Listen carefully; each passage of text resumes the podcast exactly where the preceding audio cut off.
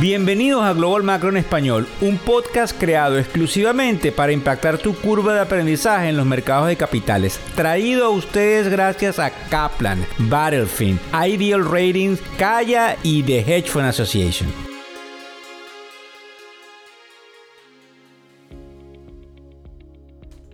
Hola, ¿cómo están? ¿Cómo les va? Hoy es viernes 28 de abril del año 2023 y la semana ah, se despide con una tensa calma. En el podcast de hoy vamos a estar hablando de ciertas cosas que quizás los van a poner a ustedes en una perspectiva distinta, porque en todo lo que hacemos desde la tribuna, en el caso del podcast, siempre venimos hablando de noticias, de lo que sucede, de lo que viene, de la narrativa.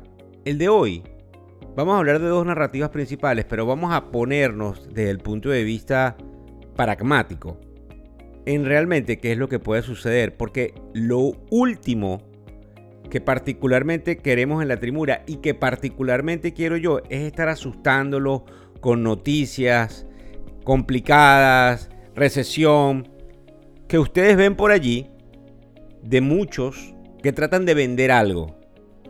Acá, en lo que hacemos, indudablemente la venta es la transmisión de la información para ustedes no necesariamente la necesidad de que ustedes consuman algún producto que nosotros tengamos o algún servicio. Y cuando digo consuman, digo paguen en estos momentos. Para nosotros es interesante habernos convertido en esa tribuna que tiene la habilidad de procesar la información y de dejarla en español. Fíjense ustedes que dentro de muchas de las pruebas que nosotros hemos venido haciendo, y vuelvo a repetirlo para los que me están escuchando, es un podcast atípico, es un podcast donde voy a tener una conversación más que una narrativa. Fíjense bien, hay una cantidad de oportunidades que tenemos de plasmar un hito histórico en la manera en que nosotros hacemos la distribución de la información en español.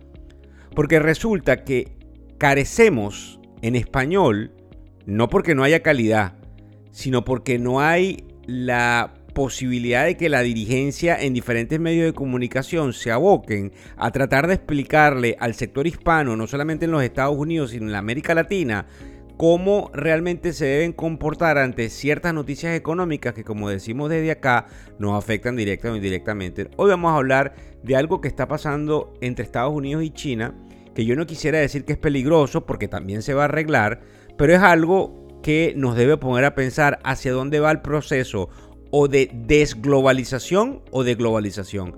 La otra cosa es tocar el tema de un fenómeno que se estudia en los libros macroeconómicos, que es la estanflación. Y que obviamente es algo que asusta, pero que nosotros tenemos que ver también desde ese punto de vista que yo les decía, pragmático, qué es lo que viene hacia el futuro. Fíjense bien, eh, desde el punto de vista rápido, al grano, y no y olvidé y no lo voy a dejar de decir. Buenas noches, buenas tardes o buenos días, dependiendo de dónde me estás escuchando. Y también recuérdense que hoy es viernes 28 de abril y que este fin de semana tendrán un nuevo capítulo del show de televisión Factores Económicos. Pero bueno, lo interesante acá es, en este caso de las relaciones entre China y Estados Unidos, se han visto opacadas desde el momento mediante el cual la política del presidente Biden a través de, obviamente, sin, tratar de recriminarlo, aquí no nos metemos en, cómo se manejan los demócratas a los republicanos como políticos, sino eh, en examinar su política. Ellos han tratado de prevenir de que la China tenga cierta fortaleza en el sector de los semiconductores. Y eso ha creado una especie de no declarada guerra comercial.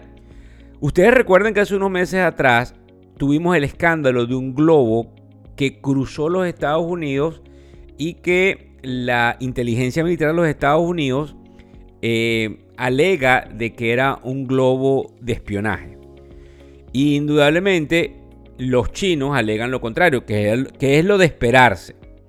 Pero lo importante acá es que había un viaje del secretario de Estado, que es lo que es el Ministerio de Relaciones Exteriores para los que están en otros países, que debía hacerse entre este señor de apellido Blinken, que es el secretario de Estado de Estados Unidos, y la República China. Eso se paralizó. Y cuando nosotros empezamos a ver el reporte de, muchos eh, medios de comunicación, las relaciones entre China y Estados Unidos están fracturadas. Es decir, actualmente eh, pareciera que no le atienden el teléfono los chinos a la contraparte americana. No sabemos si eso es verdad o no, pero eso es lo que se deja colar por los medios de comunicación. ¿Eso es peligroso? Eso no es, eh, digamos, lo que deberíamos esperar, porque hay una ruptura. Recuérdense que China también está observando lo que sucede entre Rusia y Ucrania, porque China tiene un problema con Taiwán. Porque Taiwán busca la independencia, pero China dice que eso es parte de ellos, de China. Y obviamente hay unas razones históricas. Y obviamente los Estados Unidos está apoyando a Taiwán. Y obviamente los Estados Unidos están tratando de mermar la, eh, eh, digamos, la capacidad que tiene China sobre lo que es el, la parte sur en, en los mares. Entonces, yo considero, y obviamente cuando hablo de yo hablo de la tribuna y de todo el, examen que hacemos desde acá, que la eh, trama de desglobalización no va a ir en el nivel como se esperaba y que en cualquier momento estas dos potencias vuelven a ponerse de acuerdo por el tema económico. Porque cuando sacan las cuentas ambos, el decoplamiento de ambos nos afecta a ambos desde el punto de vista económico. E inclusive, yo creo que también ustedes pueden estar leyendo allí que China ha estado jugando a cambiar la manera en la cual se transan ciertos eh, bienes y servicios en moneda del yuan en vez del dólar. Y que algunos aducen que eso debilita el dólar. Y algunos tienen razón y los que eh, opinan lo contrario pudiesen también tener la razón. A lo que vamos aquí rápidamente es por qué nos importa a nosotros eso. Bueno, indudablemente porque cuando ustedes ahora más tarde y no se rían, lean cada una de las etiquetas de la ropa que tienen o de muchos de los productos que tienen en sus casas, pues van a ver, como siempre decimos por ahí, Made in China, hecho en China. Y obviamente eso no debería cambiar eh, como algunos lo ven en el eh, mediano plazo. La otra cosa interesante que nos llama la atención y que nos afecta más en el día a día, porque quizás ustedes no entienden eh, las ramificaciones inmediatas, al igual que yo, no es que ustedes porque son menos que nosotros, no, no, no entendemos las ramificaciones inmediatas del problema entre China y, los Estados Unidos. Pero es un problema interesantísimo. La segunda parte, indudablemente, tiene que ver con la estanflación. Y en esa área de la estanflación eh, es un fenómeno económico donde tú tienes decrecimiento con inflación. Bueno, ¿tú crees que estamos en estanflación, Víctor? Bueno, yo no lo he consultado con mucha gente porque eso es lo que vamos a empezar a escuchar. A mi punto de vista, aquí saco el equipo, este es mi punto de vista. Pero resulta que en el newsletter del día de hoy nosotros les pusimos que nosotros eh, tenemos la, habilidad eh, de eh, leer la definición de la estanflación, que es de crecimiento, como acabo de decir, con inflación, ¿verdad? Bueno, el número inflacionario del día de hoy, que se llama el Personal Consumption Expenditure, salió que hay inflación. Que la inflación no ha subido, pero que hay inflación. 0.3% fue el cambio con respecto al mes anterior. Eso cuando lo analizas 0.3% es 3.6% al año. Multiplicas ese número por 12. En segundo lugar, en el caso del crecimiento no económico, el día de ayer tuvimos el Producto Interno Bruto. Y al tener el Producto Interno Bruto eh, de cierta forma eh, cayendo, nos llama la atención. Bueno, pero explícamelo un poquito mejor. Bueno, fíjense ustedes. Si el Producto Interno Bruto me había crecido en el último trimestre del 2022 2.6%. Si los analistas estaban esperando un crecimiento menor a ese, 2%. Pero si el número sale en 1.1%, si tomamos el 2.6 y lo vemos en 1.1, la caída es más de la mitad. Hay una contracción, qué sé yo, del 60, 70%. Porque la mitad de 2.6 es 1.3. Entonces estamos en 1.1. Estamos cayendo más del 50%, no el 70, 60 y algo puede ser.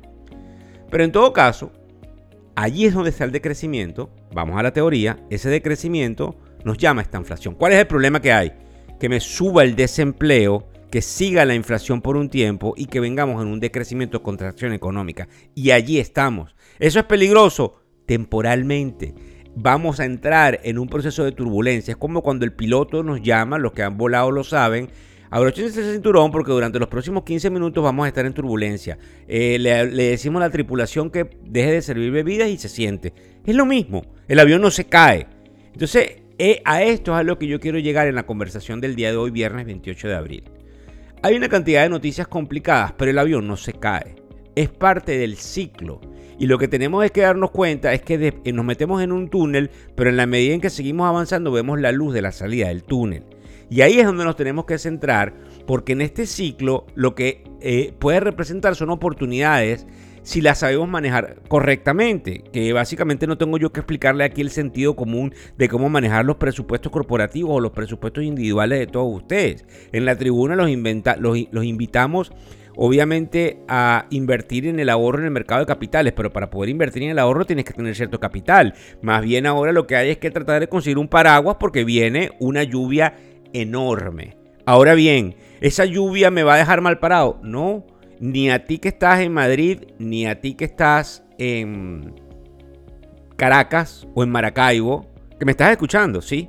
Ni a ti que estás en el norte de los Estados Unidos, que me estás escuchando también, ni a ti que estás en Miami, ni a ti que estás en Bogotá. ¿Por qué? Porque son ciclos y esos ciclos tienden a acomodarse. Entonces yo creo que desde la tribuna y, esa es la idea del día de hoy. Es decirle, me va a tocar dar noticias complicadas, me va a tocar seguir diciendo la narrativa, me va a tocar de que vean en el programa de televisión que, por cierto, vamos a hablar de las criptomonedas, vamos a hablar del problema bancario de este First eh, Republic Bank, que ya hay noticias el día de hoy de que probablemente es tomado por el gobierno, es nacionalizado. Y indudablemente vamos a tratar en lo que son los reels, que es lo que ponemos en el, en la, en el social media de tratar de explicar la narrativa. Y esa narrativa en algunos casos va a ser complicada. Porque viene un problema indudablemente con el desempleo. Pero eso no es eterno y eso se acomoda. No caemos en una barrena. E, es decir, en el barco todavía hay municiones. En el barco.